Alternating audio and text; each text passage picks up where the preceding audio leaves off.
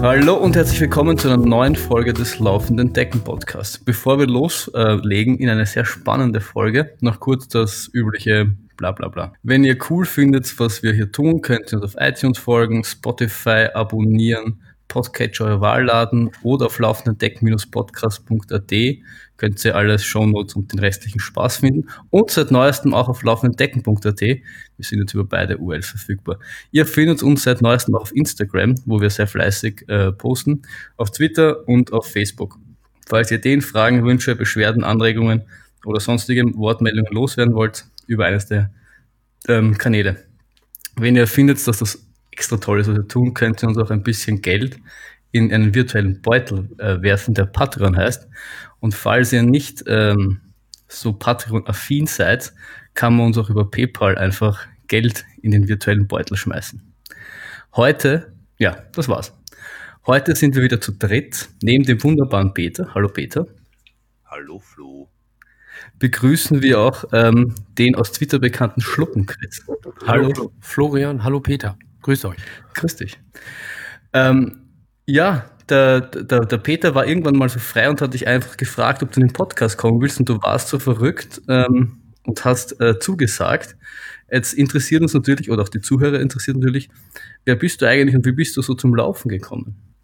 Ja, ich bin der Christian, komme aus dem Westfälischen, hier oben in Deutschland, ähm, bin 46 Jahre alt und ich kann gar nicht mehr ganz genau eruieren, wie ich genau zum Laufen gekommen bin. Auf jeden Fall war es so 1997, 98. Da kann ich mich auf jeden Fall dran erinnern, dass ich da schon gelaufen bin.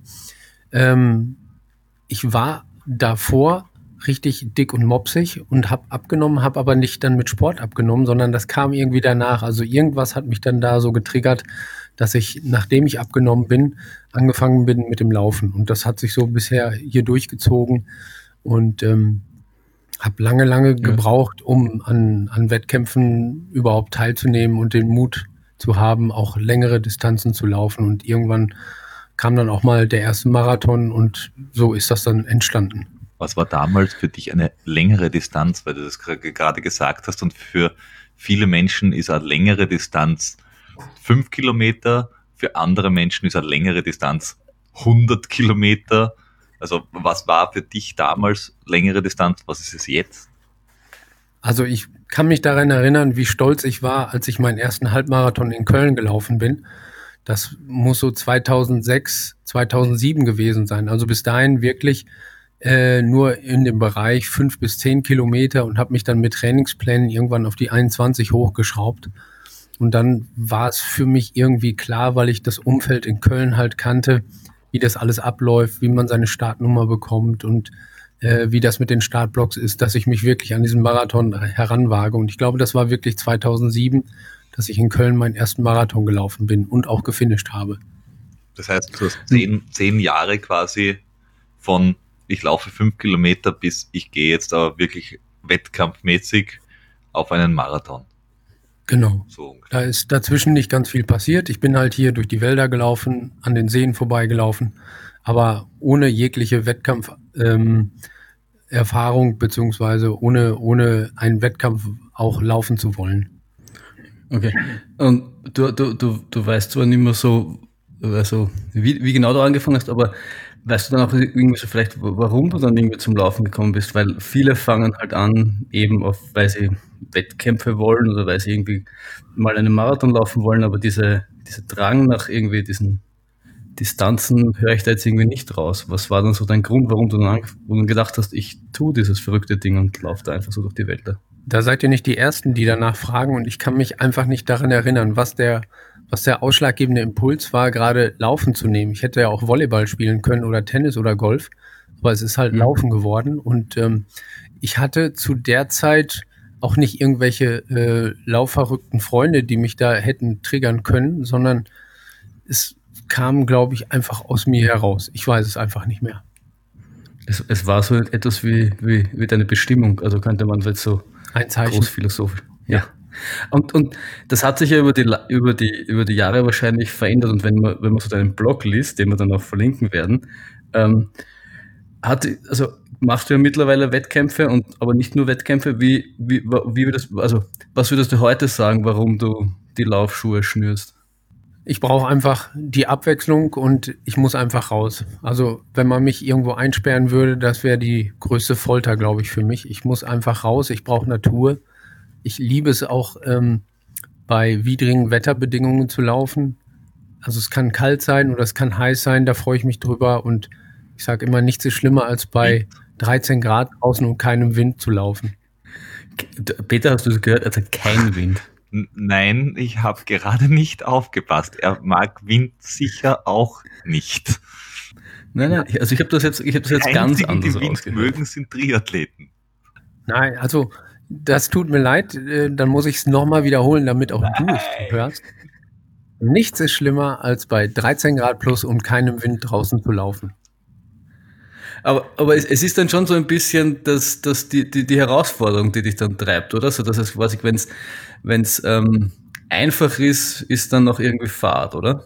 Genau. Also so also, höre ich das jetzt raus. Ja, also ähm, bei uns sind natürlich äh, Tiefstemperaturen nicht so, wahrscheinlich nicht so tief wie bei euch, aber wenn es wirklich so minus acht, minus neun, minus zehn Grad ist, dann freue ich mich halt, dann packe ich mich extra dick ein und natürlich laufe ich dann ein bisschen langsamer, aber ich freue mich einfach, so dieser, dieser Natur zu trotzen und einfach durch die Kälte zu laufen. Und jetzt war ja der, der Sommer durch und ähm, an dem wärmsten Tag des Jahres musste ich leider arbeiten. Das war für mich sehr traurig, weil es dann nämlich äh, gut 40 Grad war. Und ich wäre zu gern mal eine Runde bei 40 Grad einfach gelaufen, nur um einfach zu gucken, wie es sich anfühlt, wie es ist und ähm, einfach so die, die Wärme am eigenen Für Körper Team lange Hose. Für Team kurze Hose auf jeden Fall. Nur weil ja. ja. Ja, also von mir aus kann dieser Podcast hier schon enden. Nein. Äh, ich habe gewonnen. Ich wünsche euch einen Danke. Oh nein. Das wäre eine richtige Herausforderung. 40 Grad, lange Hose. Dieses Jahr nicht mehr. Aber, ähm, ja. Wenn du auf widrige Wetterumstände stehst, wann warst du das letzte Mal dann am Laufband? Ähm, das war vor vier Wochen. In der Tat war ich auf einem Laufband in einem Hotel, weil ich nämlich nur ein Paar Schuhe mit hatte und draußen regnet es wirklich in Strömen und dann wäre ich mit diesen Schuhen halt draußen laufen gewesen und dann wären meine Ganztagsschuhe halt den ganzen Tag über nass gewesen und deswegen war ich in einem Hotel okay, auf dem Laufband.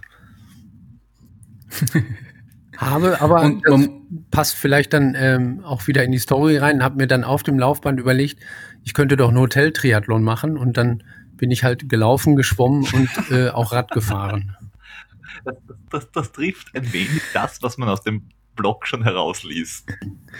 Dir kommen ja, also ich habe ich hab dann versucht, so eine Liste zu machen der verrückten Ideen, die da so mit der Zeit gekommen sind und ich, ich einem ist ja das oft selbst nicht bewusst, aber es sind schon einige verrückte Ideen, die, die, die, die sind ja die alle beim Laufen gekommen? Ich glaube schon. Also man, man läuft ja und dann kommt man auf irgendwelche dummen Ideen und vielleicht äh, äußert man die irgendwo und irgendjemand tut noch irgendwas dazu und dann hat man die nächste lustige Idee, die man dann äh, versucht umzusetzen oder halt das gärt erstmal ein Jahr vor sich hin und dann hat man hinterher was Tolles dabei. Und mittlerweile hast du auch die, die, die dazugehörige Filterbubble, die das natürlich dann noch, ähm, wo das Echo dann noch viel größer ist, wo die Ideen dann wahrscheinlich noch viel besser ankommen, als wenn du das nur allein vor dir her, herspinnst. Genau, Twitter war mein Tod.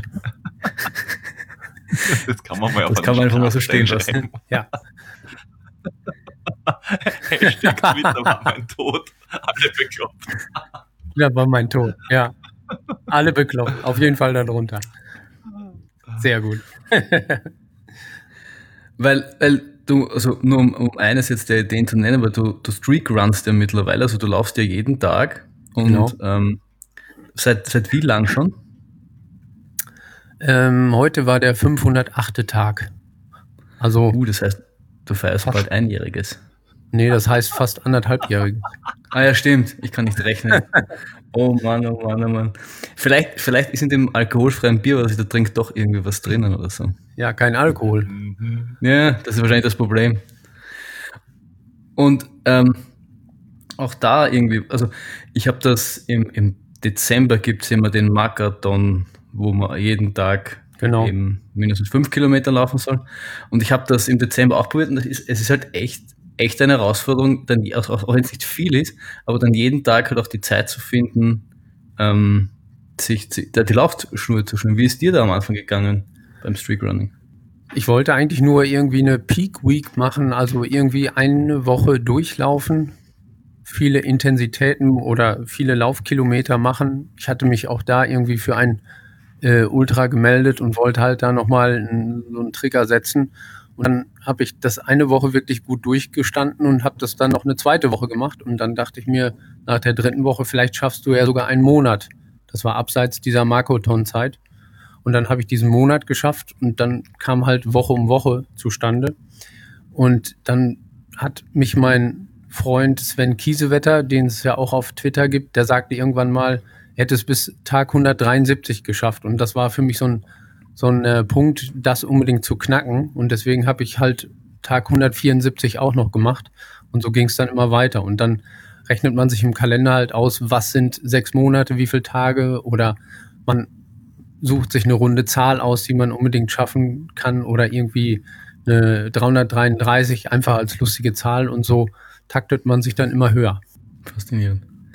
Und irgendwann geht das ja wahrscheinlich auch wahnsinnig in den Alltag über. Also ich schätze mal, am Anfang ist das schwer, da irgendwie die, die Routine zu finden, aber wenn man die mal hat, ist es wahrscheinlich wie alles andere, was man sich mal angewöhnt hat. Was ist einfach normal, oder? Ja, ich glaube, da gibt es auch wieder unterschiedliche Streaker und ähm, da gibt es ja diesen, den äh, Unser Weg, Lutz Balschuweit, ähm, den mhm. Deutschen, der da jetzt schon mindestens einmal um die Welt gelaufen ist, der läuft ja tagtäglich zur gleichen Zeit die gleiche Strecke. Und das ist, wenn ich das mal mache, eine Woche, das ist wirklich hochgradig meditativ und super entspannt, aber wird auch dann zunehmend langweilig. Und da ich nicht so die Zeit habe, mir das so glatt einzuteilen, ähm, ich laufe zwar meistens morgens, aber mal laufe ich halt eine längere Strecke, mal eine kürzere. Ich setze mal eine Tempoeinheit rein oder laufe auch mal was Längeres, um äh, da ein bisschen Variation zu haben.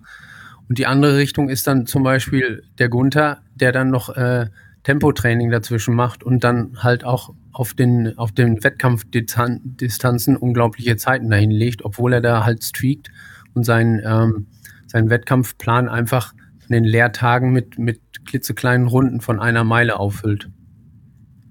Ja, ich habe ich hab das ja oft, ich verfolge, also den Gunther verfolge ich zumindest auf, auf Strava und der macht ja dann teilweise so Dinge, dass er zum Mittag quasi, glaube ich, von der Firma zum, ähm, zum Wirtshaus, wo sie essen gehen, einfach die zwei Kilometer hinläuft, um so seinen Streak aufrechtzuerhalten. Genau. Also ich finde das auch irgendwie, ich finde das auch gerade das Spannende an diesem Streak, dass es eben die, die, die, die großen Unterschiede gibt, weil mit dem Unser Weg, Lutz, habe ich mal ein Interview, warte nicht bei Fat Boys Run, kann das sein? Ich weiß, irgendwo habe ich mal ein Interview mit dem gehört und ähm, der läuft ja echt, wie du sagst, immer dieselbe Strecke, immer 22 Kilometer. Und heute auf Twitter war es, der ist ja mittlerweile schon 69.000 Kilometer gelaufen, seitdem er streakt. Also das ist echt ein Wahnsinn, finde ich. Also. Ich möchte dich korrigieren, 62.000. 62.000? Ah, heute habe ich es nicht mit den Zahlen. Nur 62.000. Was sind denn 62.000 heutzutage? Eben. Das, das ist gerade genau. mal, ja, da hast du mal das erste große Service durch. Genau. Obwohl er ja letztens verletzt war, da ist er, da ist er ja wirklich ein paar Wochen nur so vier bis fünf Kilometer gelaufen. Und das Krasse ist ja, der läuft ja nicht nur 22 Kilometer am Tag, sondern er geht danach mit seiner Frau, glaube ich, immer so 10 bis 15 Kilometer wandern. Ja. Genau. Das macht er echt jeden Tag. Das ist aber er hat, er hat, das Ganze, glaube ich, wenn, wenn ich mich jetzt nicht ganz täusche, erst angefangen, als er die Möglichkeit hatte, ein wenig zu, also seinen Job zu reduzieren. Ja. Genau. Weil es, ja, er hat ja ein tolles ja. Buch. Er hat ja ein tolles Buch auch geschrieben. Da beleuchtet, ja. genau, da beleuchtet er das ja auch so ein bisschen, dass er im Prinzip so ein gestresster, übergewichtiger Businessmann war und ihm sein Arzt wohl sagte, ähm, so ging es nicht weiter. Und er sich äh, das größte Auto kaufen musste, damit der Gurt überhaupt passt um ihn herum. Und das war dann so sein Warnschuss. Und dann ist er wohl angefangen zu laufen und irgendwann war er dann sechs Tage die Woche laufen und dann hat er halt gesagt, dann laufe ich halt sieben Tage die Woche. Aber also er macht, er macht das. Entschuldige, mach du. Ich habe gesagt, das kann mir nicht passieren. Nein. Als, als alter Trainingsweltmeister. Ja, du, du müsstest jetzt draufkommen, dass sowas wie Training überhaupt funktioniert. Hä? Ich weiß, dass Superkompensation funktioniert. Das ist richtig. Das, das, das ist wahrscheinlich das Problem, was er hat, dass, dass er nicht so richtig super kompensiert. Richtig, richtig, deswegen muss er laufen. Ja. Mhm. Verstehe ich. Aber gab es da, also selbst bei dir jetzt, der jetzt relativ gesehen zum Lutz ein relativ Kurzstreak, gab es da so wirklich mal so schwierige Momente, wo du jetzt gedacht hast, eigentlich würde ich jetzt gar nicht wollen oder ich, am liebsten lasse ich es, aber irgendwie kann ich doch nicht und dann hast du es doch gemacht oder so? Ähm, ja, das waren so die letzten zwei Wochen, bevor das Jahr rum war, also bevor die 365 Tage äh, durch waren. Da war dann so die Motivation so unten, dann habe ich mein Jahr geschafft und was kommt dann? Und da habe ich wirklich lange gehadert ähm, und habe es dann auch wirklich dann wirklich auf die Meile runtergeschraubt am Tag und dass ich wirklich mal zur Ruhe komme und ohne Kilometerleistung, ohne Bolzen. Es hatte sich irgendwie so über die Zeit herausgestellt, dass ich immer so etwas über 10 Kilometer laufe, also dass ich über äh, 300 Kilometer im Monat laufe und das habe ich wirklich komplett dann runtergezogen und habe es dann erstmal so entspannt laufen lassen und habe mir dann mal so die, die, die ersten Tage nach den 365 angesehen, wie die sich anfühlten und das war total befreiend, weil dieser dieser Druck, 365 zu schaffen, der war komplett weg und dann wurde es wieder entspannter und seitdem geht es wieder. spannend. Ja, das finde ich cool. Und ähm, was hat sich so aus, de aus, deiner Sicht, was hat sich so durch, durch verändert durch Streaken? Hast, hast, du irgendwie das Gefühl, dass das jetzt, weil warum ich auch so frage, ist, ich habe mir das eben bei diesem Marathon auch schon ähm, überlegt gehabt, weil das war eine Zeit, wo ich äh, Job gewechselt habe und auch quasi frei hatte und ich fand das auch wahnsinnig spannend aufzustehen ähm, bisschen, ich habe damals ein bisschen Yoga gemacht und dann war ich, war ich so diese fünf Kilometer laufen und ich fand das e-, echt den perfektesten Start in den Tag, den man sich vorstellen kann. damals habe ich auch schon geliebäugelt damit, ob ich das nicht dann länger mache als das einen Monat. Ähm, aber so der, der, der, der Zwiespalt, den ich immer so gehabt habe, war, ähm, was macht das dann mit meinen Rennen? Weil ähm, gewisse Rennen will ich doch machen und so ein bisschen einen Anspruch habe ich dann schon dass ich eine gewisse Performance abliefere. Wie, wie hat sich das bei dir so, was hat sich, hat sich da was verbessert oder ist das eher hinderlich, wenn man quasi, wenn man so ambitioniert ist? Ich glaube, meine äh, Regeneration hat sich verbessert, die Zeit. Also ich bin viel schneller wieder auf den Beinen äh, muskulär, weil ich natürlich nach einem langen Lauf dann auch am nächsten Tag wieder ran muss, ähm, wo man dann auch vielleicht so ein bisschen die, die Muskeln lockert. Und das hat sich durchaus gebessert. Mein Immunsystem, finde ich, hat sich auch stabilisiert. Also ich war, glaube ich, früher häufiger krank. Auch da selten, aber im Prinzip schon mal eine Erkältung oder ähnliches und das ist auch komplett besser geworden. Und ich komme wirklich besser in den Tag. Es gab so ein paar Tage, wo ich dann aus Zeitgründen abends laufen musste und irgendwie wurde über den ganzen Tag mein Kopf nicht wach. Und das ist dann irgendwo belastend. Ob es daher rührt, weiß ich natürlich nicht, aber das ist morgens eigentlich so ein, so ein, so ein Aufstehritual, dass man der Wecker geht, zwei Gläser Wasser, Laufsachen anziehen und los. Das ist einfach so jetzt die Routine. Obwohl natürlich, und das wird jeder Streaker haben, der Schweinehund natürlich immer am Bett sitzt und sagt, komm, heute ist es besonders kuschelig, es regnet draußen, bleib doch einfach im Bett. Habe ich auch schon gemacht, aber dann, da muss ich halt abends dann ran. Ne? Also ich, ich kann mir das erlauben und ich habe ja bis 24 Uhr Zeit. Und dann habe ich aber den ganzen Tag über schlechte Laune, weil ich abends noch laufen muss. Also hätte ich es dann doch besser morgens machen sollen. Ja. Ich, ich, aber ich, grundsätzlich glaube ich, dass der, der, der Schweinehund eh was ist, was, was jeder kennt. Ich kann mir auch vorstellen, dass es beim Streaken quasi leichter ist, weil du auch wirklich keine, keine Wahl hast. Oder das ist immer, was man immer sagt. Weil so kann ich sagen, ja, wurscht, dann mache ich es morgen oder ich kann es halt ewig vor mir herschieben. Die Wahl hast du im Endeffekt nicht. Aber wenn du es nicht machst, ist dein Streak weg. Und wenn man dann schon eine recht hohe Zahl hat, also ich kenne es vom Streaken, vom Meditationsstreaken, dann ist das schon eine ganz andere Motivation, auch diese Zahl hochzuhalten und nicht wieder auf, auf Null zurückfallen zu lassen. Ja, wobei, wobei es, glaube ich, genau. äh, äh, gut sein, gut ist es dann, wenn es für dich eine Selbstverständlichkeit ist, dass du einfach dir gar nicht äh, die, den Gedanken machst, sondern du sagst, heute gehe ich laufen, weil heute gehe ich auch Zähne putzen und heute gehe ich schlafen und essen und atmen. Wenn du jetzt aber dann sagst, oh, ich muss jetzt laufen gehen, weil mein Streak ist so hoch, dann hast du, dann, äh, ich glaube, das geht dann in die falsche Richtung, weil dann hast du den Druck drauf. Also wenn es eine Selbstverständlichkeit Ja. ist, ist es gut und wenn da Druck reinkommt, wird es halt doof. Also es gibt immer Tage, wo, wo einfach Druck drauf ist und ähm, das kann mir auch keiner sagen, dass er jeden Tag Lust hat am, am Laufen, sondern es gibt für jeden, glaube ich, Tage, wo er einfach keine Lust hat und er macht es dann einfach trotzdem. Ja, Ähm, ich glaube, ich glaube auch, also mit, mit dem, mit dem Zahlending meine ich gar nicht so sehr, dass man das quasi nur macht, um diese Zahl zu befriedigen, aber dass, dass das schon so ein gewisser Motivator ist, weil, richtig, also ich laufe lauf nicht jeden Tag und, und an den Tagen, wo ich laufen muss, springe ich auch nicht äh, in der Früh auf und bin hellauf begeistert, wenn ich irgendwie am Vortag länger, länger unterwegs war und dann früh aufstehen muss, weil ich sonst keine Zeit habe und nur fünf, sechs Stunden schlafen kann, freue ich mich auch nicht wahnsinnig, dass ich jetzt ähm, rausgehen muss und, und laufen gehen muss. Aber man macht es trotzdem und man ist nachher definitiv äh, froh, es getan zu haben. Also ich habe noch selten einen Lauf nachher, nachher irgendwie bereut. Von daher. Ist so, auf jeden Fall. Ja.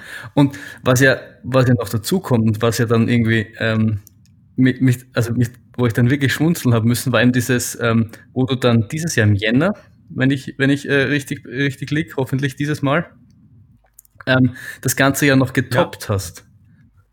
Magst du da kurz erzählen, was du da im Jänner für Genau. eine verrückte Idee hattest? Das war Mitte Dezember, wo ich mir überlegte, ob man am 1. Januar ein Kilometer, am 2. Januar zwei Kilometer, am 3. Januar drei Kilometer laufen kann und so weiter und dann den ganzen Monat durch. Habe aber relativ schnell festgestellt, dass es am Anfang super einfach ist und hinten wird es einfach brutal, auch von der Zeit.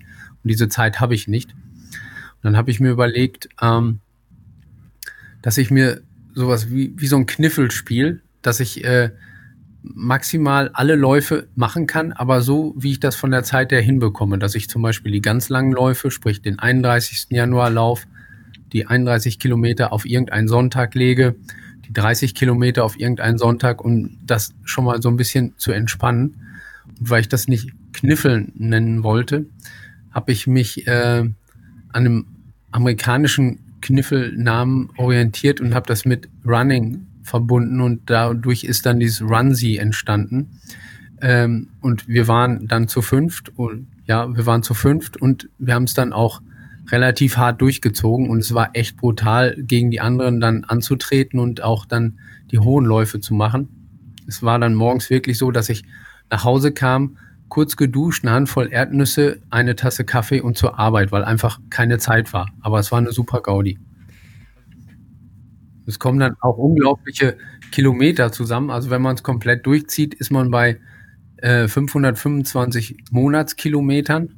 Wenn man dann natürlich noch längere Läufe, Wettkämpfe macht, die man aber dann auch nur als 31 oder 30 oder 29 Kilometer ähm, notieren darf, kommen da auch bis zu 570 oder 80 Kilometer zusammen. Und das hat Marina geschafft, mit der ich hier häufiger laufe.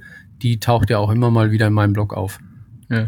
Das ist quasi Streak Running auf, auf Steroide oder so. Also das ist dann. Ja, Ah, Die kommt das ist schon vor, ziemlich glaube ich, abgefahren. die Marina. Bei einem Thema später. Die müsste auch mal Ja. einladen. Und hat dir das dann so gut gefallen, dass du sagen würdest, du würdest das äh, nächstes Jahr im Jänner wieder machen oder hat einmal gereicht? Ja, es gibt so eine Truppe, ähm, die haben die 621er Challenge irgendwann mal ausgerufen. Ich hoffe, ähm, ich formuliere das so richtig. Das ist auch im, im Januar und, oder Februar und im Oktober. Im Oktober kann ich jetzt leider nicht. Und die 621 kommt dadurch zustande, dass du jeden Tag einen Halbmarathon läufst. Und das wäre noch mal ein Reiz oder eine Ah. Herausforderung, äh, das durchzuziehen. Mit dem Runzy, das weiß ich noch nicht, ob man das noch mal wieder äh, aufzieht. Aber gerade im Januar ist ja sonst nicht viel los, also kann man auch da Beklopptheit machen. Da kommt er dann um die Ecke mit Lauf-Jenga oder so. Ja. Auf Jenga ist auch gut. Okay, das gibt es für die nächsten Läufe was zum Nachdenken, wie die Regeln Ich- aussehen können. Ich, ich baue dir da mal äh, einen Lauf um das La- auf Jenga zusammen, ja. Das Hervorragend. Ich freue mich jetzt schon. Weißt du, Peter, aber dann musst du wirklich trainieren und so wirklich auch mehrmals laufen das und ist so. ja kein Training, das Also- ist ja wieder ein Spiel. Das heißt, man kriegt dich zum, zum öfteren Laufen, indem man einfach nur ein Spiel draus macht. Man kriegt mich zu fast allem, wenn man ein Spiel oder einen Wettkampf draus macht. Ich möchte ein Spiel spielen. Urgut. Ja. Und einen Luftballon. Das muss ich. Schau mal, Peter, ein Luftballon. Was, was, was? Ja. Den halten wir dem Peter dann mit der Angel vor der Nase und er muss einfach nur den Luftballon fangen und fertig ist das erste Spiel. Mhm. Uh, nächstes Jahr, wenn wir, wenn wir wieder irgendwo laufen und bei Kilometer 36 oder du wieder, wieder ein bisschen eingehst, dann ziehe ich den Luftballon raus und laufe vor dir her. Komm, Urgeil. komm zu uns. Wir haben, willst du einen Luftballon? Du kannst mit uns fliegen. Ja, das, Okay. hat, das hat schon der, der Stefan geschrieben in seinem äh, Buch S. Ja, nein, Ich würde jetzt das- gerne die Ähm, ähm, Psycho-Titelmusik einspielen von dem, von dem Duschvorhang. Das passt sehr gut dazu. Ja, leider haben wir, haben wir nicht so ein Soundboard, weil sonst könnte Ja. ich das machen, aber dazu sind wir noch zu wenig sophisticated, was unser podcast Ich kann maximal betrifft. dazu sagen. Ja, das reicht schon. Ich glaube, jetzt haben ungefähr 70 Prozent der, der Zuhörer einen Herzinfarkt Schön. bekommen. Alle wieder wach. Hallo, da sind wir. Ja, Hallo zum zweiten Teil. schön, dass ihr wieder Wir da haben eine seid. ganz, ganz äh, schlimme Sache vergessen. Wenn wir den Schluppenchris einladen, wir haben das Thema nicht angesprochen, warum Schluppenchris Schluppenchris heißt. Autsch. Ja, ähm, ähm, das kam so. Jetzt muss ich gerade selber mal nachdenken. Ah ja, genau. Ähm, ich war laufend unterwegs äh, und dann hat sich die Jobsituation verschärft und dann war ich einfach, ich glaube, ein halbes, ein Dreivierteljahr gar nicht laufen. Und dann habe ich meine Laufschuhe wieder rausgekramt, weil mir nämlich dann doch was gefehlt hat. Und dann habe ich mir gleich die Wade irgendwie ruiniert, weil ich es natürlich übertrieben habe. Und ähm, bin dann Buch, ach, äh, bin dann humpelnd durch einen Buchladen und habe Born to Run gefunden. Das Buch, das kennt ja mittlerweile auch jeder, wo es da um diese Luna Sandals gibt, Mhm. geht. Und ähm, das hat mich so angefixt, dieses Buch, auch von der Idee her, da komplett anders ranzugehen.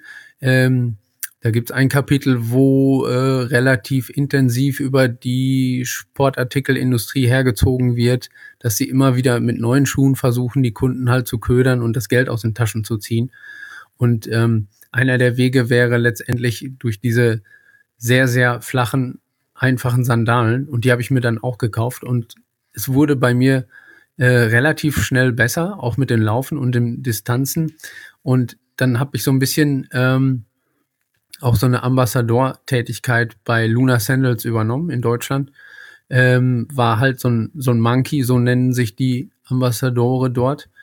Und ähm, weil die großen amerikanischen äh, Luna-Läufer auch immer irgendwas mit, mit äh, Luna Sandals bla bla bla heißen, bin ich halt auf äh, Schluckenchris gekommen und habe dann mein Ultra-Debüt in Rottgau mit den 50 Kilometern in äh, diesen Sandalen halt überstanden und da war dann mein Name dahin, beziehungsweise seitdem habe ich den letztendlich. Und ähm, es ist mittlerweile eher so ein, so ein Rufname Schluppe. Also ich laufe natürlich mittlerweile auch andere Schuhe, auch ähm, Hokas beim Trail zum Beispiel mal. Also nicht nur wirklich hart und flach, aber ich bin letztendlich bei der bei der niedrigen Sprengung geblieben. Ich laufe halt in, in Vibrams oder in Altras sehr, sehr gerne, in Lunas. Und ähm, die Hokas mit den vier bis fünf Millimeter Sprengung, das ist schon hart am Limit. Also wenn ich in einen normalen Schuh mit sechs oder sieben oder acht Millimeter reinkomme, dann wird schon wirklich schwierig für mich. Ja, ich muss, ich, mir, mir ging es ähnlich. Ich hatte auch mal so eine Phase, wo ich äh, allen, allen gedämpften Schuh irgendwie abgesagt habe und ich bin auch damals meinen zweiten Marathon in äh, ähm, Five Fingers gelaufen. Aber irgendwie, wenn man dann mehr auf dem Trail und den Bergen unterwegs ist, da ist das dann ganz hart mit diesen äh, Schuhen und Dämpfung. Und deswegen bin ich auch auf das Altras geblieben, weil ich finde schon, wenn man, wenn man ähm, von der Sprengung her quasi bei 0 mm bleibt im optimalen Fall, ähm, das hat mir schon sehr, sehr geholfen. Ähm, habe aber auch mittlerweile äh, ein paar Hookers zu Hause, weil sie schon noch irgendwie angenehm zum Laufen sind, finde ich. Keine Frage, auf jeden Fall. Also da muss auch jeder seinen Weg finden. Und ich komme halt wirklich mit der mit der Sprengung quasi null super zurecht und seitdem habe ich auch nichts mehr an meinen Knochen oder Gelenken oder irgendwelche anderen Wehwehchen an den Beinen oder an der Hüfte. Das ist ja, das ist ja wunderbar. Und es muss jeder dann, glaube ich, ähm, für sich herausfinden, was das Beste ist. Ich finde auch, es ist, es, ich finde es gut, mal auch, auch so einen gewissen Mix zu haben. Also ähm, bisschen auch in, in, in so Five Fingers zu laufen und dann auch wieder in, in gedämpften. Ich glaube auch die Abwechslung ist das, was das Ganze wirklich interessant macht.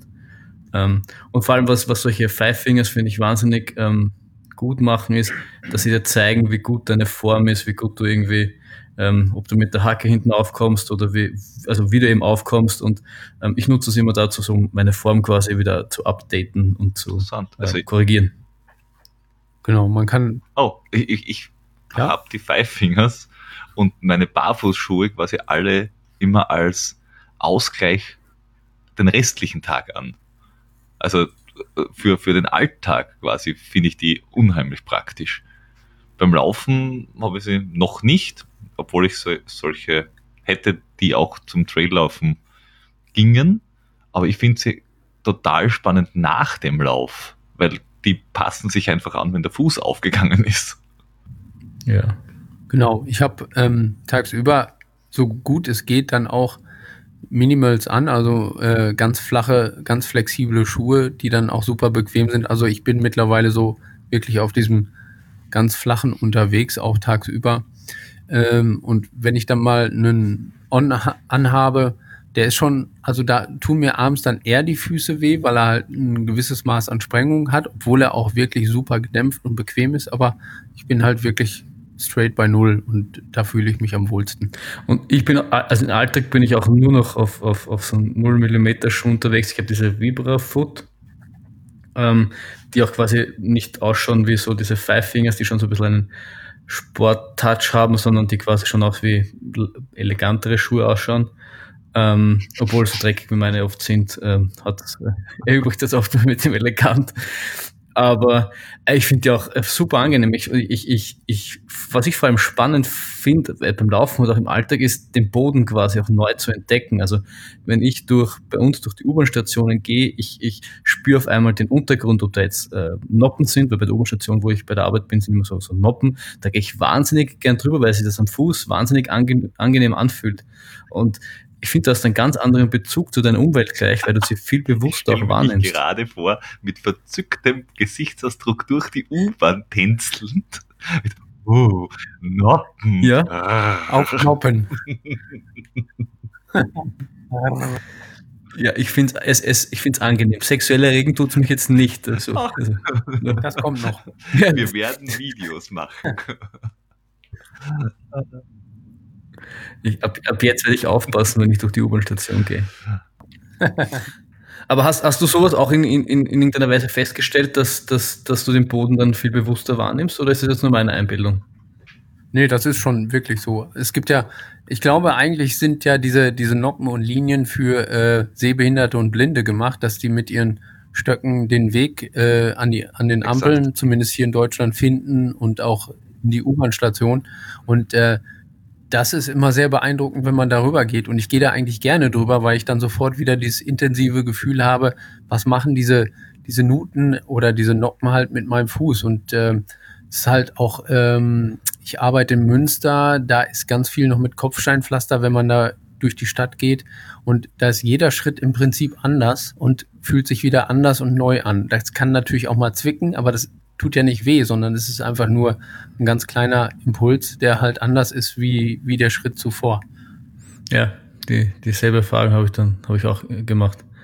Und was, weil du auch gesagt hast, für die, für die, für die Blinden, ich, ähm, kurze, kurze, ähm, Side Note, ich habe das wahnsinnig spannend gefunden, bei uns in Wien gibt die, wo du, ähm, ähm, verdammt, wer ist das? Dialog im Dunkeln, genau wo du ähm, quasi eine Führung machen kannst und da ist komplett dunkel und du kannst quasi die Welt als blind erleben und dann gehst du irgendwie durch über eine Brücke drüber, über ähm, über eine Straße und das ist halt echt spannend, wenn du dann auch quasi die, den, deinem Sehsinn beraubt bist und du musst dich da durch die Welt navigieren, dann ähm, weißt du erst, was das bedeutet, nicht zu sehen und am Schluss kannst du dann essen. Da kriegst, also in unserem Fall war es ein Frühstück, da wird dir von einem Blinden in einem komplett dunklen Raum Frühstück serviert und du musst dieses Ding essen, musst dann ein Brot streichen, das du nicht siehst und Marmelade auf dieses Brot streichen. Also das ist dann nochmal echt, echt spannend. Und das habe ich jetzt noch denken müssen, weil du, weil du das gesagt hast. Wirst du denn da am Arm geführt durch die Stadt oder kriegst du einen Stock oder wie, wie äh, erlebst du, gehst du das? In der, du gehst in der Reihe. Also sie geht, äh, fü führen tut dich eine Blinde durch diesen Parcours durch und Ja. äh, du, sie sagte quasi immer, was du, wie du, wie du navigieren musst. Einmal musst du an der Wand entlang und ich glaube, einen Stock kriegst du nicht, sondern du musst dich dann immer, oder kriegst du einen Stock? Es kann sein, dass du einen Stock kriegst. Das ist schon ein bisschen her, dass ich das gemacht habe. Aber sie erklärt dir quasi vor einem Hindernis quasi, wie du da drüber navigieren sollst. Und dann musst du es quasi machen und sie hilft dir halt auch dabei. Und es ist halt, es ist halt echt faszinierend, wie, wie natürlich sie sie, die- sie, ähm, diese Führerin sich da durchbewegt. Also es ist echt faszinierend. Ja, okay. Kurze, kurze Randnotiz. Genau. Hast du noch Ah, was sonst. Peter, oder? Zu, äh, Kommentar? zu Barfußschuhen. Zu, Barfußschuhen Zu nicht Noppen? Ja, wirklich, ja. aus dass, dass ich, wie, wie gesagt, sie sehr praktisch finde und sie einfach für die Fußmuskulatur sehr äh, spannend finde. Also gerade wenn man auf Trails dann unterwegs ist, dass man diesen äh, Ausgleich, den du automatisch machen musst, damit du den Fuß quasi nicht, nicht tötest beim Bergablauf zum Beispiel, äh, weil du kannst ja nicht jedes Mal den vorplanen, wo du hinsteigst, sondern du musst ja reagieren und wenn deine Füße dementsprechend gut geschult sind, dass sie halt mit Unebenheiten oder mit anderen äh, Sensations umgehen können, ist es, glaube ich, ganz sinnvoll. Also dafür hilft ihnen das ganz bestimmt. Ansonsten äh, zu Noppen hätte ich sicher auch noch das eine oder andere, bin mir aber jetzt nicht sicher, ob das Ganze äh, von allen Hörern, na, aber alle Hörer jetzt äh, Jugendfrei. Sich auch abends anhören, dass das jetzt da äh, hübsch und schön wird. Weil Ich bin mir nicht sicher, ob das in der U-Bahn jetzt da viel Freude bereitet. Nach deinem quietschenden Schrei sind wir sowieso unter uns. Ah, Oh, ja. Oder sie warten, was, welcher Schrei rauskommt, wenn ich über Noppen rede. Das will keiner von uns wirklich wissen. Das gibt's dann beim nächsten gemeinsamen Virtual Run. Okay. Intensives ja. Noppengespräch. Und was, was, mich, was mich jetzt fasziniert, es gibt ja noch irgendwie wahnsinnig viele Abenteuer, von denen man reden könnte. Irgendwie, es gibt den Schlemm und es gibt den Schleum. Ich hoffe, ich spreche das alles richtig aus. Aber was mich irgendwie noch am meisten fasziniert hat, war dein vorletzter Blogpost, wo du ähm, diesen Packer dir selbst gebaut hast. Das würde mich noch wahnsinnig interessieren, wie es dir da, wie du auf das gekommen bist und wie es, dir mit dem so gegangen ist. Ja, wie bin ich darauf gekommen? Im Prinzip ähm, gibt es so einige Leute in Deutschland, die mit diesen Packern, also mit, mit einem einachsigen Wägelchen hinterhergezogen durch die Lande ziehen und äh, Mehrtagestouren machen oder auch einfach ihr Equipment dabei haben. Und ähm, da bin ich halt an einen Hersteller herangetreten, der Pilgerwagen baut, die eher zum Wandern sind, die mit einer Deichsel unterwegs sind. Und ähm, ich habe ihn gebeten, ob er das mal irgendwie umkonstruieren kann mit zwei Deichseln am Beckengurt. Und das hat auch super geklappt. Und ähm, das ist immer noch so ein bisschen in der Planung. Also das, das Thema ist noch nicht ganz fertig. Ich träume halt einfach davon, äh, vielleicht schon nächstes Jahr einen Mehrtageslauf zu machen, komplett autark, wo ich dann mein Wasser, mein Getränke, meine, mein Zelt oder mein Schlafsack alles dabei habe. Ähm, und die ursprüngliche Idee letztendlich ist daraus entstanden, dass ich eine Mehrtagestour hier an einem örtlichen Fluss machen wollte, ähm, der Ems. Und da habe ich letztendlich gemerkt, wie anstrengend es ist, wenn man mit sechs oder sieben Kilo Gepäck, und das war schon so ein bisschen auf äh, Gewicht reduziert, wie anstrengend es ist, damit den ganzen Tag unterwegs zu sein. Und ich bin letztendlich in Anführungszeichen nur, nur 50, 60 Kilometer weit gekommen über den Tag und war dann einfach müde und K.O. Aber es war einfach auch zu viel Tag über. Also man hat keine Herberge, man hat keine Bleibe, man ist aber auch müde und kaputt und kommt nicht weiter. Und dann bleibt einem eigentlich nur äh, es über, bei einem Schnellimbiss zu sitzen oder in einem Park zu sitzen, wenn das gute Wetter ist und darauf zu warten, dass es dann Abend wird, dass man dann endlich schläft. Und die Idee wollte ich halt verbessern, dass man effizienter laufen kann, entweder mit mehr Gepäck oder leichter, dass man halt besser vorankommt. Und da kam mir halt diese, diese Packer-Idee. Und das habe ich jetzt zumindest technisch umgesetzt. Aus meiner ersten, in Anführungszeichen, Expedition habe ich halt alles, Schlafsack, Isomatte etc. etc. Und so konnte ich halt einfach mein Wägelchen beladen und bin dann auch mal eine Nacht losgelaufen, um einfach zu gucken, wie es ist. Hab viel darüber gelernt und werde vielleicht, hoffentlich, wenn alles klappt, nächstes Jahr vielleicht so drei, vier Tage unterwegs sein damit. Das ist wahnsinnig spannend. Und du, du hast dich ja, du hast dich ja, du hast erzählt, du bist auf einen Hersteller zugegangen, der das ähm, für dich gebaut hat. Es gibt ja eigentlich solche Firmen, die, glaube ich, sowas speziell für Läufer auch bauen. Du, aber zu dir, genau. dir bewusst nicht genommen. Ja, ich bin natürlich auch wieder ein Geizkragen und ich wollte sowas selber bauen und habe lange überlegt, wie ich das sehr, sehr preiswert selber bauen kann und habe dann einen äh, Golfwagen genommen, den man eigentlich vom Golfplatz kennt, wo die Taschen drauf sind, habe den so ein bisschen umgebaut und präpariert und er rollte auch super, aber ich kam halt an der Stelle nicht weiter, ähm, wie die Verbindung zwischen Wagen und Körper ist.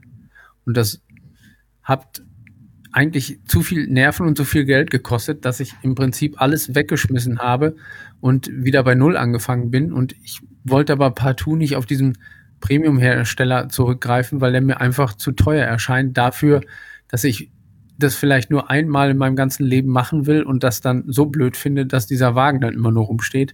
Also musste ich irgendwelche Kompromisse suchen und so bin ich halt an diesen Hersteller im Niederrheinischen gekommen. Die Firma Kuna, wenn ich das sagen darf, der Herr Kuna hat mir das dann halt dementsprechend so gebaut und ähm, es scheint alles sehr erfolgreich zu sein. Es ist stabil, durchdacht und leicht und es macht mir sehr viel Spaß. Und, und wie, wie ändert sich denn also ich stelle mir das irgendwie, ich weiß nicht, ob ungewohnt am Anfang vor, wie verändert sich da dein, dein Laufstil oder dein Laufstil anders damit? Ja, man muss, weil man nur eine Achse hat, muss man relativ gut packen, ähm, dass möglichst wenig Gewicht vorne am Becken ist, aber es darf auch nicht zu wenig Gewicht sein. Und ich habe mal mit so einer Kofferwaage Waage experimentiert und ich kam ungefähr auf, auf ein Kilo Gewicht äh, vorne, obwohl ich hinten zwölf Kilo geladen hatte, beziehungsweise inklusive äh, Wagen ziehen musste. Und das ist relativ angenehm. Und wenn das erstmal läuft auf Asphalt, merkt man kaum einen Unterschied. Jetzt habe ich relativ kleine Schritte, eine hohe Schrittfrequenz, was es mir vielleicht auch ein bisschen einfacher noch macht als jemand, der eine ausladende Bewegungsform hat und ähm, äh, sehr stark anfährst etc. Ich glaube, das klappt da weniger, aber ich komme damit wirklich prima zurecht. Und wie, ja. wie weit nach hinten, wie, also wie weit ist der Abstand zwischen dir und dem, dem Wagen selber? Also wie, wie, viel, wie viel Platz hast du noch hinten raus? Ja, die, die äh, Deichseln sind teleskopierbar, also auch dementsprechend anpassbar und ich würde so sagen, Meter 50, Meter 60 ist der Platz. Okay, das geht. Genau.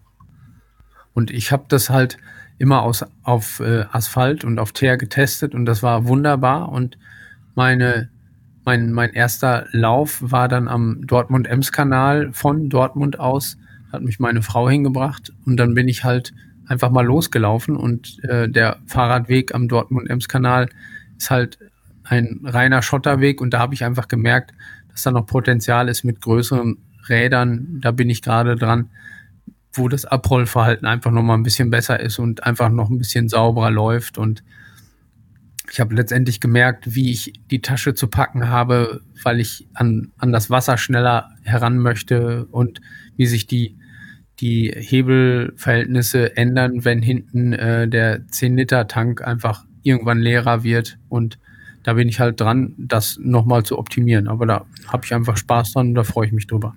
Ja, ich stelle mir das irgendwie auch Also auf der Straße kann ich mir das dann irgendwie vorstellen, so wie du es beschrieben hast. Du hast da dieses Ding dahinter dir und wenn das, wenn das mal rollt, dann rollst du quasi dahin und erfreust dich deines Lebens. Wenn es aber dann auch ähm, sich bewegt, jetzt nicht nur, dass du irgendwie von den Rädern und dem Rollverhalten das irgendwie ähm, perfektionieren musst, aber das wackelt dann ja wahrscheinlich auch ähm, mehr, oder? Spürt man das dann, also spürt man das dann nicht auch irgendwie in der Hüfte oder je nachdem oder in, dort, wo du halt das, wo du halt mit dem Ding verbunden bist? Also ich glaube nicht, dass man mit, mit, dem, mit dem Ding irgendwie Trail laufen kann oder schon gar nicht Single Trails. Dafür ist es wirklich zu breit. Mhm. Da gibt es irgendwelche Abbildungen, habe ich gesehen. Das ist im Prinzip wie eine Schubkarre, die man hinter sich herzieht mit einem Rad. Das wäre dann eher Single Trail tauglich. Ähm, hier sind ja wirklich bei uns in der Region nur wirklich breite Schotter-Radwege. Wir haben wenig Berge bei uns, so dass im Prinzip ich glaube, diese Idee, die ich hier habe, wirklich auch nur für diese Region taugt. Ich glaube nicht, dass man damit ähm, in, in richtige Bergregionen äh, weiterkommt, weil es dann doch wirklich sehr schwer wird, sowas hochzuziehen und dann hat man wirklich einen extremen Zug auf dem Becken.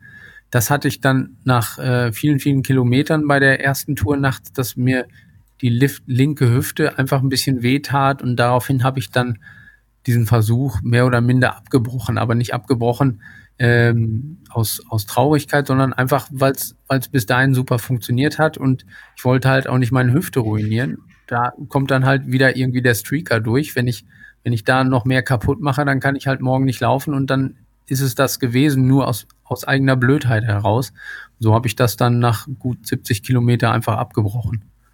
Und, und, im Ende, und im Endeffekt war es ja auch nur ein Versuch. Also. Oh, das Genau. heißt, du, du arbeitest mit Vernunft. Hm, interessant. Sag das nochmal, bitte. Du arbeitest mit Vernunft. Vernunft. Ja, ja, das ist so ein Teil, wo man darüber nachdenkt, was man tut. Ich glaube, ich glaube, wir, wir wissen ja alle nicht, was Vernunft ist. Wir sollten uns hier für einen Experten einladen, der uns das irgendwie erklären kann. Okay, gut, das Ich glaube, vernünftige Menschen, so sagt man mir, ähm, laufen nicht hunderte Kilometer irgendwie Flüsse entlang oder Berge rauf und Berge runter. Oder in der eigenen Einfahrt. Oder Treffer versenkt. Ja. Aber wenn wir schon dabei sind, dann müssen, dann müssen wir es noch extra, extra erwähnen. Der, der, der vorher erwähnte Schlemm ist ja der Schluppen-Eingangsmarathon oder Schluppen-Einfahrtsmarathon. Einfahrtsmarathon, ja, genau. Wie, wie, also ich wiederhole die, die Frage noch. Wie kommt man auf so eine Idee? Ähm, ganz einfach. Ich wollte was haben, was mich psychisch belastet, weil ich für den äh, Treppenlauf, für den Metem trainiert habe. Und ich wollte einfach was Stumpfes und Monotones haben. Und so bin ich halt bei uns. Ich habe zu der Zeit noch ähm, auf einem Restbauernhof zur Miete gewohnt, die eine tolle Einfahrt hatten. Da bin ich halt die Einfahrt hoch und runter gelaufen, um einfach mal zu gucken, was passiert. Und es hat sich nie ausgegeben mit den, mit den Zahlen und Werten. Und entweder war es eine krumme Kilometerzahl und eine gerade Rundenzahl oder eine ungerade Rundenzahl und eine gerade Kilometerzahl. Und ähm, so habe ich das dann irgendwie, ich glaube, auf 25 oder 27 Kilometer gebracht. Und ähm, das habe ich dann in meiner äh, Treppenlaufgruppe, in dem der der äh, André, den man von Twitter kennt, und der der allseits bekannte und bekloppte Daniel, der Endurance, dem habe ich das gesagt und der kam dann auf die Idee, man sollte doch einen Marathon laufen. Ja, und dann kam halt eins zum anderen und sowas kann ich dann irgendwie auch nicht auf mir sitzen lassen. Und dann habe ich wirklich einen Abend halt angefangen. Und äh, weil man halt nicht auf Tempo kommt, hat es auch ewig gedauert. Ich habe derweil mein, mein Rechner auf Windows 10 abgedatet, bin immer mal wieder reingegangen und habe geguckt, wie weit das Update war. Und dann bin ich halt weitergelaufen. Und irgendwann morgens um vier oder so war ich dann fertig und hatte meine äh, 231 Runden waren es, glaube ich, von großartig. dieser Einfahrt. Absolut großartig. Was haben Sie Und, im letzten Marathon gemacht? Windows Update. das, können das können wahrscheinlich auch wenig Leute von sich behaupten. Ja, aber jetzt da weiß ich endlich, was man beim Neuaufsetzen und beim Service Pack einspielen und beim Updaten machen kann. Marathon laufen. Und Warum? du hast ja überall, du hast ja eigentlich, hast du Ihr werdet auch irgendwo kleine Inseln, Ver Verkehrswege oder, oder Gebäude haben um die Kirche herum. Nimmt den Rechner mit und macht dort das Update. Also Ja, so Laptop auf die Parkbank und dann eine Runde um die, ja, um die Kirche. Ab dafür. Cool. Ja, ein Powerpack dabei. Und das, das Schöne ist ja bei diesen kleinen Runden, äh, du brauchst ja nichts dabei zu haben. Also es ist ja keine weite Tour, wo du an alles Mögliche denken musst, sondern wenn es regnet, dann gehst halt rein, holst deine Regenjacke raus. Wenn du keine Lust mehr auf Musik hast, dann legst du halt das Handy weg und es ist eigentlich relativ entspannt. Na, und das gibt es ja bei uns in der Nähe, äh, also zwischen, zwischen dem Floh und mir eigentlich, den Ort Langenzersdorf und dort gibt es die Seeschlacht. Und da gibt es jetzt mittlerweile mehrere Bewerbe im Jahr rund um so einen Tümpel. Und ich glaube, eine Runde sind 800 Meter oder irgendwas in die Richtung. Ja, knapp 900, glaube ich. 900. Äh, und das sind äh, zwölf Stunden Läufe und jetzt da zu Weihnachten machen sie einen Weihnachtsmarathon am 21.12. auch dieselbe Runde und den, den, einen Nachtlauf und so weiter. Und das ist halt, ja, es ist äh, vom, vom, von der Logistik her geil. Ja. Und ich glaube auch zum Einstieg in, in, in das lange Laufen ist es einfach perfekt, weil du, wie du sagst, du hast, also in, in dem Fall von der, von der Seeschlacht kommst du alle 800 Meter an, an einer Labestation vorbei wenn du keinen Bock mehr hast, dann setz dich einfach hin eine halbe Stunde und lauf danach wieder weiter. Also ich glaube, es gibt kein besseres ähm, kontrollierbares Ambiente als so ein, solche Stundenläufe, um irgendwie einen, einen, also einen längsten Lauf äh, reinzubekommen. Sollte man, glaube ich, immer darüber, über einen Sechs-Stunden-Lauf oder so, sollte man an die Sache rangehen, wenn man, wenn man einen weiteren Ultra laufen will. Das ist, glaube ich, super. Wenn man einen Sechs-Stunden-Lauf findet mit einer kleinen Runde, natürlich ist das anstrengend für den Kopf und äh, aber es ist halt das, das Umfeld ist entspannt und ich kann halt kurz Pause machen und dann laufe ich halt noch eine Runde weiter und so schraube ich mich weiter hoch. Ja. Und ich habe das, ich, also ich habe ich hab bei den zwölf Stunden auch schon mal mitgemacht und ich habe das mit den Runden ähm, auch irgendwie, ich weiß nicht, wie ich sagen soll, es, es, es, ich habe mir das wahnsinnig ähm, fad vorgestellt oder wahnsinnig monoton und dann irgendwie auch wahnsinnig schlimm vorgestellt, dass du dann irgendwann einfach die, die Runde nicht mehr sehen kannst. Aber ich, ich fand irgendwie das Gegenteil äh, ist dann eingetroffen, weil du hast so jeden Rund Anfang war so eine Euphorie, so ja, jetzt ist wieder eine Runde vorbei und dann du freust dich auf, weißt, wenn du die Kurve hast, dann ähm, bist du bei der Viertel von der Runde, wenn du dort bist, bist du bei der Hälfte und dann bist du wieder rum und dann, ja, ist schon wieder eine Runde vorbei, dann nimmst du eine Orange oder sowas und dann laufst du wieder weiter und irgendwie war dieses, das Ziel einfach, das nächste Ziel, was du hast, was ja oftmals bei den Rennen irgendwie die nächste Labe ist, die irgendwie Kilometer weit weg ist, war da einfach immer nur die nächste Runde und dadurch war das Ganze viel näher irgendwie. Also, ja. mein Eindruck. Und, aber du hast, du hast dem Ganzen noch eins draufgesetzt, oder? Du hast dann den Schleim äh, irgendwann gemacht und hast aus dem Marathon noch einen Ultra gemacht. Ja, das konnte ich ja nicht auf mir sitzen lassen.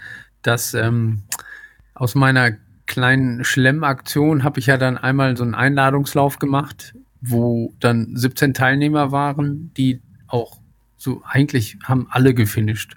Alle waren Sieger der Herzen und alle sagten vorher, es wäre total monoton und es könnte einfach nur schlimm werden. Und die hatten so viel Spaß, weil sie dann an einem VP, den es natürlich gab, auch ausgestiegen sind und dann wieder eingestiegen sind und hatten dann gleich wieder einen neuen Gesprächspartner.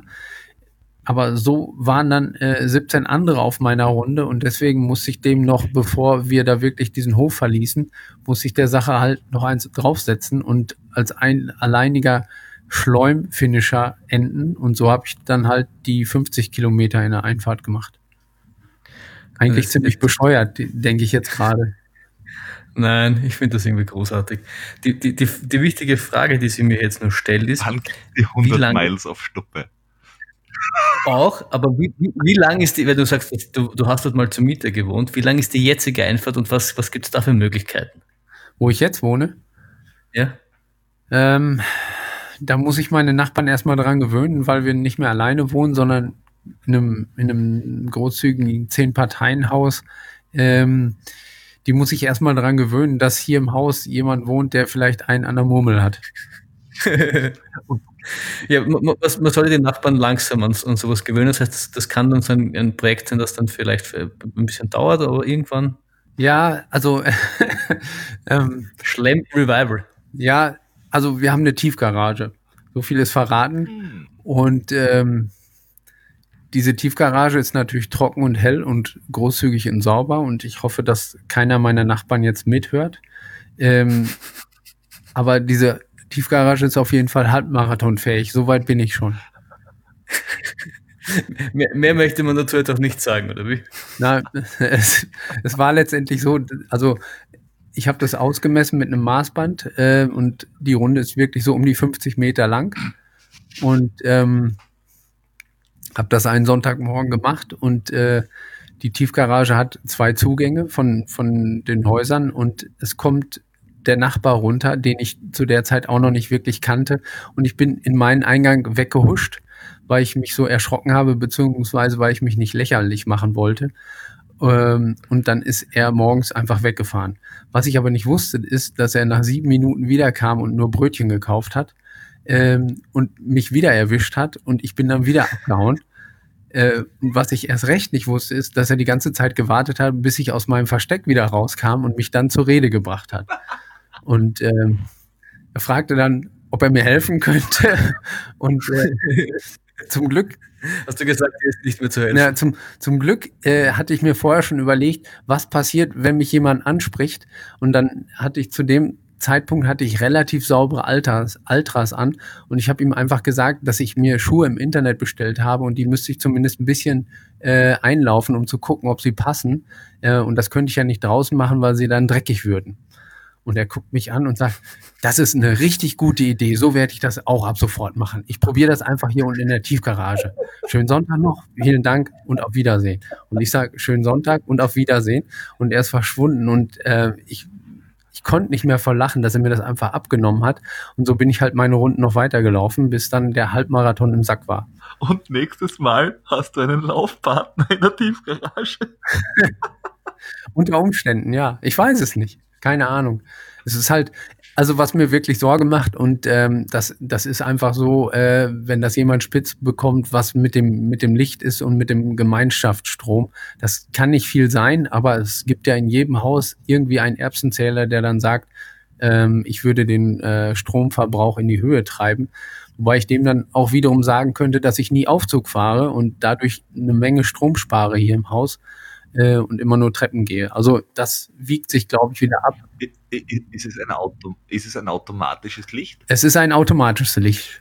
Ah, ja. das ist schlecht. Weil sonst würdest du einfach sagen, okay, da, du wolltest es so, Licht aus, Kopflampe ja. an, los und geht's. Also auch da habe ich natürlich schon drüber nachgedacht. Man kann ja beim Streaken viel denken. Wenn ich das nachts mache und die, die Sensoren einfach abklebe, dann klaue ich ja keinem den Strom und dann ist es dunkel und dann laufe ich mit Kopflampe. Aber ähm, das muss ich mal noch so ein bisschen äh, durchdenken und fertig denken.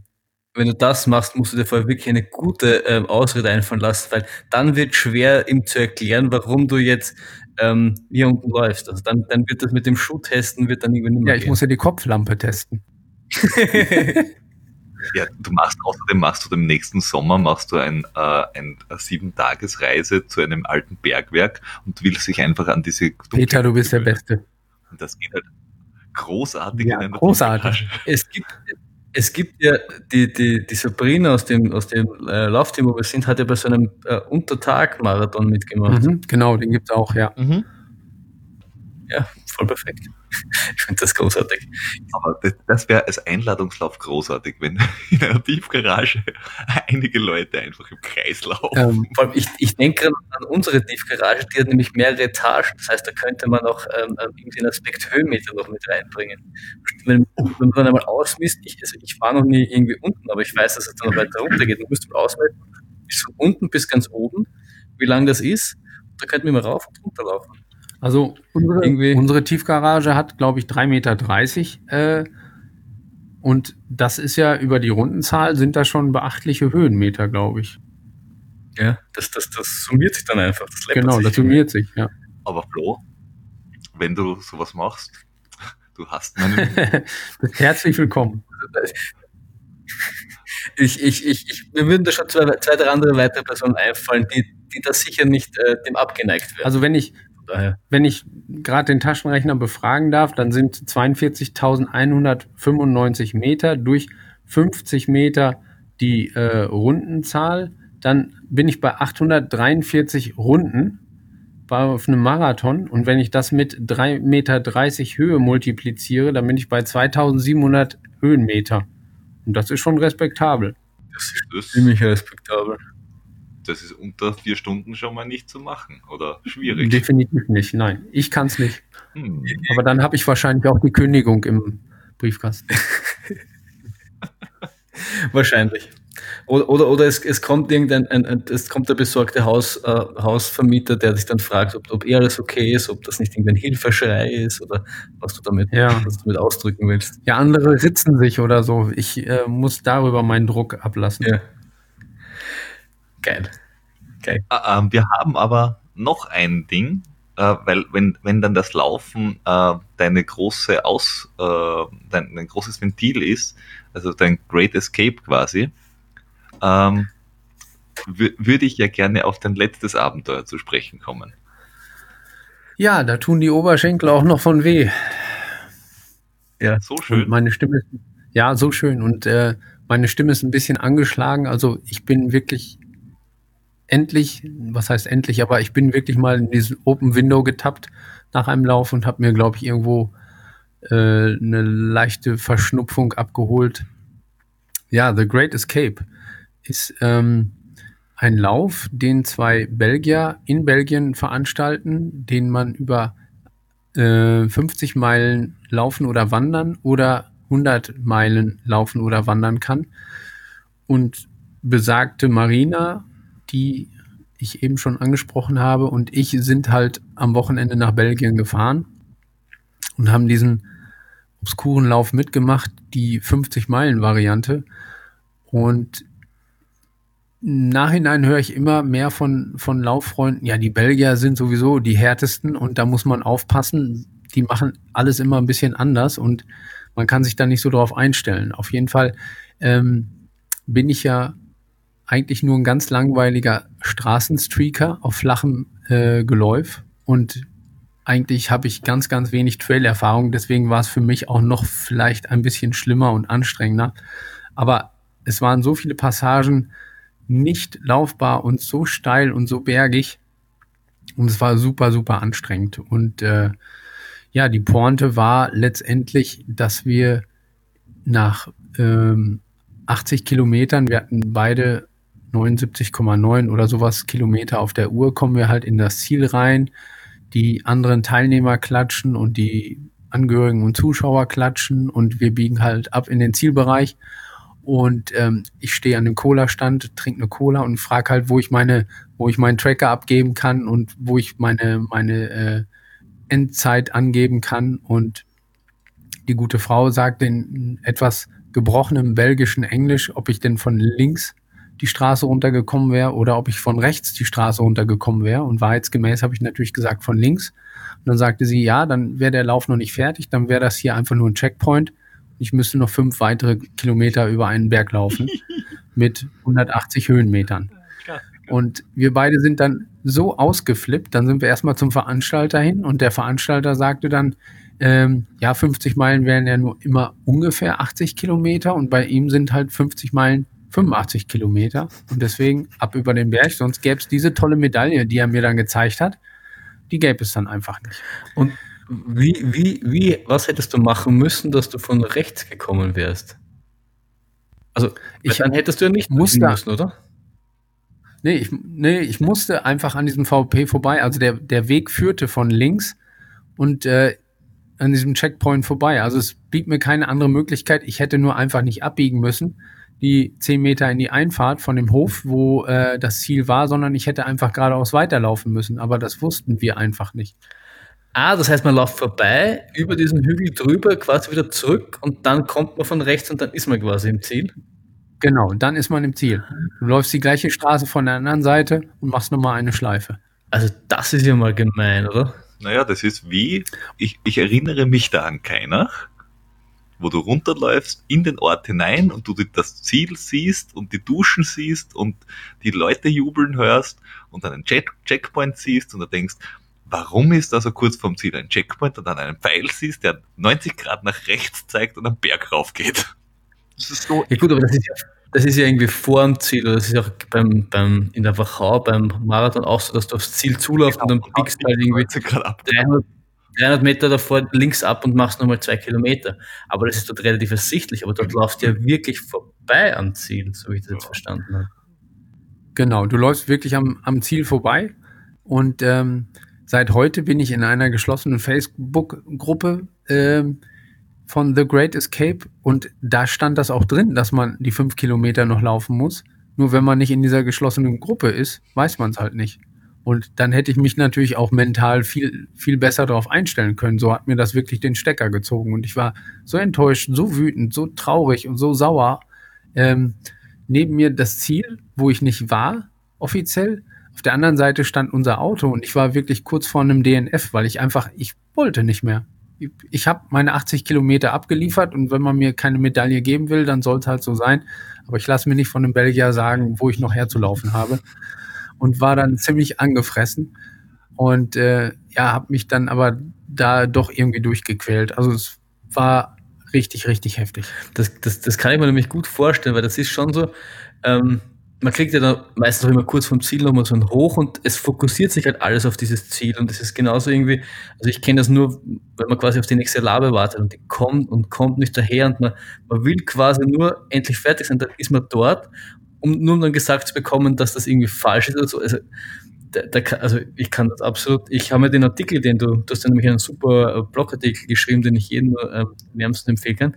Ich habe mich da so reinversetzt gefühlt in dieses Gefühl, dass der plötzlich sagt, du musst noch fünf Kilometer laufen und diese, diese Wut, die man doch hat, das kann ich mir absolut verstehen. Die, die, die fünf Kilometer, die waren letztendlich auf der, auf der Uhr waren sieben Kilometer und du guckst wirklich 3,8, 4,1, 4,5 und du bist noch lange nicht im Ziel. Du erinnerst dich nicht an diese Straße und du merkst, bei 5,3 Kilometern, hier ist noch lange nicht Schluss. Und es war irgendwie nach, nach guten sieben Kilometern war die Runde halt zu Ende. Und dann bist du erst wieder in die Straße eingebogen und kamst von rechts dann Richtung Ziel und konntest dann endlich diese Medaille bekommen. Ja.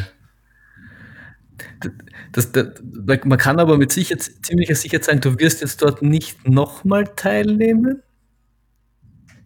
Oder hat dich das irgendwie äh, doch nicht abgeschreckt? Oder würdest du diesen Lauf äh, trotzdem weiterempfehlen? Also war er sonst irgendwie sonst schön? Also die Landschaft ist unglaublich schön, unglaublich ruhig. So viel Grün hätte ich nie gedacht, dass es das hier in der Region gibt. Und ähm, ich habe das heute irgendjemandem per WhatsApp geschrieben.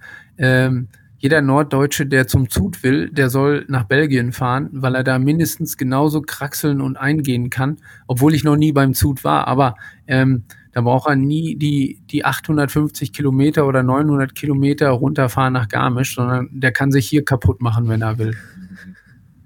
Also das hat richtig Potenzial und ähm, ja, mal gucken, was wird. Ne? Ich weiß noch nicht, ob ich da nochmal hinfahre oder die haben ja auch eine 100-Meilen-Ausgabe.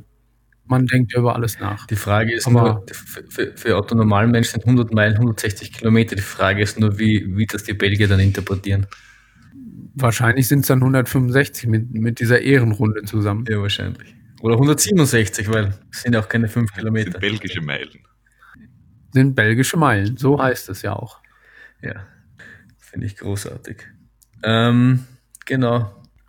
Das ja, also den Artikel kann ich, kann ich jedem nur ähm, ähm, wärmstens ans Herz legen. Mir hat der, mir hat der sehr gut gefallen und äh, die Emotionen darin fand ich irgendwie sehr, auch, auch sehr witzig zum Lesen dann. Ähm, Dankeschön. Ein, ein, ein letztes Thema, was wir, was wir irgendwie ähm, auf die Agenda geschrieben hatten, war, ähm, ich habe ja äh, nach Istrien ja auch lang und breit erklärt, was ich irgendwie anders machen will und habe mich dann irgendwie ähm, also den Tailwind auserkoren, das, das auszuprobieren. Und du hast mir dann relativ bald, glaube ich, auch geschrieben, dass du das auch ausprobieren willst. Und ähm, darüber wollten wir auch kurz mal diskutieren, also ähm, so über die Vorteile und Nachteile von Tailwind, über die Erfahrungen, die du gemacht hast. Also ähm, hast du du hast es schon ausprobiert, oder? Genau. Also ich kannte es von dir oder von dem Blog, wo du es angesprochen hattest. Ich kannte es vorher nicht. Ähm, ich habe diverse Riegel und Gels probiert, habe mich auch selber mal in die Küche gesetzt und irgendwelche ähm, Haferriegel zusammengematscht. Und das war aber nie so nach meinem Gusto und hat nie so funktioniert, wie ich mir das eigentlich vorgestellt habe. Und diese Tailwind-Idee finde ich eigentlich relativ gut, ähm, so dass ich mir dann äh, nicht so ein Tütchen gekauft habe, bestellt habe, sondern gleich äh, so, ein, so ein großes Paket, weil es deutlich weniger Müll macht natürlich. Äh, da sind dann 30 Portionen drin. Ich habe halt nur einen großen Beutel mit einem Messbecher dabei. Und ich habe mich für die äh, tropischen Früchte-Geschmack entschieden. Da ist dann auch noch ein bisschen Koffein untergemischt. Und das war ähm, das Lebenselixier auf meiner ersten Wägelchen-Tour. Hatte ich nämlich Wasser und Tailwind dabei, hatte natürlich noch äh, Studentenfutter und Erdnüsse dabei, aber ich wollte es wirklich mal mit dem Tailwind ausprobieren. Und ähm, meine Uhr brummt bei jedem Kilometer, den ich laufe. Und ich habe mir einfach vorgenommen, bei jedem Kilometer zwei, drei Schlücke zu nehmen und bin auf dem Weg damals richtig gut damit zurechtgekommen. Und deswegen habe ich das hier jetzt bei dem The Great Escape wieder probiert, habe äh, ungefähr vorher überlegt, wie viel Pulver ich denn brauche, wie viel ich trinke ähm, und habe mir dann das Pulver abgewogen und hatte das dann wirklich dabei. Und es geht relativ schnell, ähm, wenn man, wenn man seinen ganzen Krempel in seinem Laufrucksack gut verstaut, dass man an den Checkpoints wirklich seine Flaschen auffüllt. Ich habe das mit Flaschen gemacht und nicht hinten mit der Blase. Ähm, und das Zeug löst sich einfach super schnell auf und ist nicht extrem süß und quietschig. Und ähm, ich habe letztendlich über die ganze Zeit, glaube ich, eher aus Langeweile mal eine Waffel gegessen oder ein paar Erdnüsse, aber nicht wirklich, weil ich Energie brauchte. Und ich bin auch nie äh, so gelaufen, dass ich den Tank leer hatte. Also ich glaube, wenn man, wenn man äh, gut gegessen hat und dann mit diesem Tailwind läuft und das wirklich regelmäßig zu sich nimmt, kann das für viele eine Alternative sein. Ja, und was, was ich, also ich habe das ja seitdem noch nicht wirklich bei, bei Läufen ausprobiert, weil ich derzeit halt Halbmarathon äh, trainiere und die Umfänge jetzt nicht, also die Läufe jetzt nicht so lang sind, dass ich da zwingend im Training was äh, zum Essen brauche. Aber was ich mir so ein bisschen als Herausforderung denke, ist eben, wie du das dann mitnimmst. Weil ich habe jetzt auch bestellt diesen riesen Beutel da ähm, mit 50 Servings sogar, glaube ich, also 50 äh, ähm, Dings, Einheiten. Ich habe mir Naked bestellt, weil ich das wahnsinnig äh, gut fand, dass es irgendwie nach nicht wirklich was schmeckt und diesen ja. süßlichen Geschmack auch nicht, nicht dabei hat. Aber irgendwie, jetzt habe ich diesen riesen Beutel und ähm, irgendwie die Schwierigkeit, die ich, die ich, die ich mir vorstelle, ist, wie, wie portioniere ich das oder wie nehme ich das jetzt quasi mit, weil wenn ich das in, einem, in so ein großes Plastiksackerl rein tue, dann stelle ich mir das irgendwie mit schwitzigen Händen blöd vor, wenn ich mir das in mein Soft, also ich habe Soft Flask, es in mein Soft Flask rein tue, weil auch die Öffnung relativ klein ist. Ähm, das heißt, man könnte irgendwie auch einzelne Beutel machen, aber irgendwie, das ist halt dann auch irgendwie für, für die ganz lange Läufe irgendwie wahrscheinlich viel Vorbereitungsarbeit, wenn ich mir da jetzt irgendwie 15, 20 solche, solche Beutel mache. Ähm, da weiß ich noch nicht irgendwie, wie ich mir das, wie ich das dann machen soll, wenn es um die langen Dinge geht. Hast du das irgendwie, oder was hast du da gemacht, um das, das adäquat zu transportieren? Also ich komme sowieso nicht mit Soft Flask zurecht. Ich habe äh, Raid Light Hard Flask oben mit diesen äh, Strohhalmen dran, die dann vorne in meiner Weste rechts und links stecken und die kann ich halt auch überall hinstellen und das oben aufschrauben und dann das Pulver einfüllen. Das macht es natürlich da schon mal einfacher. Und ähm, von der Dosierung her, ich wusste es halt auch nicht. Also man trinkt man jetzt ein Liter auf zehn Kilometer, dann würde ich acht äh, Liter trinken. Äh, die Flaschen fassen 0,6 Liter. Also wenn ich wenn ich beide Flaschen dann auffülle, bin ich bei 1,2 Liter. Und äh, Raidlight, ach ähm, Tailwind sagt, man soll bei 600 Millilitern etwa zwei bis drei dieser Messlöffel je nach Intensität dort einfüllen. Und dann habe ich mir das einfach so ausgewogen und äh, habe den Rest aus dem 30er Beutel einfach zu Hause gelassen, so dass ich dann nur einen Beutel und einen Messbecher hatte und ich wusste dann immer, dass ich an einem VP die Flaschen leer haben sollte nach Möglichkeit oder aber wieder mit Wasser auffülle und wenn halt noch was drin ist von von dem Tailwind, dass ich dann nur einen Messlöffel nachfüllen muss, weil ich sonst in der Dosierung vielleicht einfach zu hoch bin. Ja. Was ich, was ich wirklich angenehm finde, da ist Koffein drin und das ist, das zumindest scheint es bei mir zu wirken so, dass ich nicht so sehr in die Müdigkeit reinlaufe. Also das scheint schon irgendwie zu helfen. Ich bin mir gar nicht, ich überlege jetzt gerade, ob bei dem Naked auch quasi ein, sie nennen das Bass, ob da so ein Bass dabei ist. Ich bin mir jetzt ehrlich gesagt gar nicht, gar nicht sicher. Aber das war auch so der Grund, warum ich kurz auch mal überlegt habe, diese, sie haben auch diese kleinen Päckchen, wo du quasi diese zwei Einheiten drinnen hast, dass du die nur aufreißen musst und ähm, so gleich reintun kannst, was ja den Vorteil hätte, dass du das quasi ähm, einfacher zum Handeln ist. Den Nachteil, wie du richtig gesagt hast, dass das irgendwie natürlich viel mehr Müll produziert. Ähm, Toll, da ist allerdings das Problem, dass in Istrien, wo ich war, der, mit dem ich dort gelaufen bin, der Werner vom Team, hat diese kleinen Dinger gehabt und die sind wahnsinnig schwer zum Aufreißen, wenn du sie, wenn du ähm, ähm, ähm, nasse Hände hast. Er ist sogar so weit gegangen, dass er Tailwind geschrieben hat, eben weil sie so schwer zum Aufreißen sind. Also glaube ich eh fast, dass das ähm, abgesehen vom, von der Müllvermeidung ist sowieso das Bessere ist wahrscheinlich auf diese riesen ähm, ähm, genau. Becher, also diese riesen Dinge um, umzuschwenken und dann das quasi sich selbst zu machen mit dem Messbecher mitnehmen. Ja, der Messbecher ist ja dabei und ähm, ähm, da ist oben so ein, so ein äh, Druckverschluss drin. Äh, man kann den relativ dicht bekommen. Ich glaube, ähm, ich weiß nicht, ob ich, ob meiner so dicht war, wenn, wenn ich jetzt wirklich in strömenden Regen reingekommen wäre, was dann passiert ist, ob ich dann wirklich nur noch ein, ein Riegel Tailwind hinten in einem, in einem Beutel gehabt hätte. Ähm, aber so bin ich halt wirklich ganz gut da durchgekommen. Aber es muss auch, glaube ich, jeder selber probieren. Ich würde es auch beim nächsten Mal, glaube ich, mit den, mit den kleinen Dingern erstmal probieren, ob äh, das vom Geschmack und vom Handling her funktioniert. Äh, wie gesagt, ich habe es gleich mit dem Großen probiert, weil es deutlich preiswerter auch war. Okay. Ja, äh, das ist eines der Gründe, warum ich mich dann irgendwie schon freue, wieder nächstes Jahr auf die, auf die langen Dinge, weil ich da gern ähm, experimentieren würde. Und ähm, ja, da freue ich mich einfach schon drauf. du kannst jederzeit auf die langen Dinger, ne? Du musst nicht auf Jahr. Ja, ich weiß, aber ich habe jetzt, jetzt mal den, den Halbmarathon vorgenommen und da, da bin ich auch wahnsinnig motiviert, den, den mal durchzuziehen. Okay. Ähm, ähm, ich wechsle dann ungern Ziel, wenn ich mir es mal gesetzt habe, ja. weil es ja dann quasi auch die Basis ist fürs nächste Jahr, da mal ein bisschen schneller zu sein. Und ähm, Halbmarathon, schneller Halbmarathon ist definitiv außerhalb meiner Komfortzone. Und ähm, ich stehe dann irgendwie drauf, meine Komfortzone zu erweitern, ähm, um dann wieder neue Wege zu finden, sie noch weiter zu erweitern und mich ständig außerhalb meiner Komfortzone zu bewegen. Von daher ja. und es, es ist ja auch, ich habe das ähm, heute zufälligerweise mit meinem äh, Masseur besprochen wenn man dann so ein bisschen Abstand kriegt von diesen langen Trailläufen und dann wieder so dieses Gefühl hat, dass man es vermisst, dann weiß man ehrlich gesagt auch wieder, was man dann hat.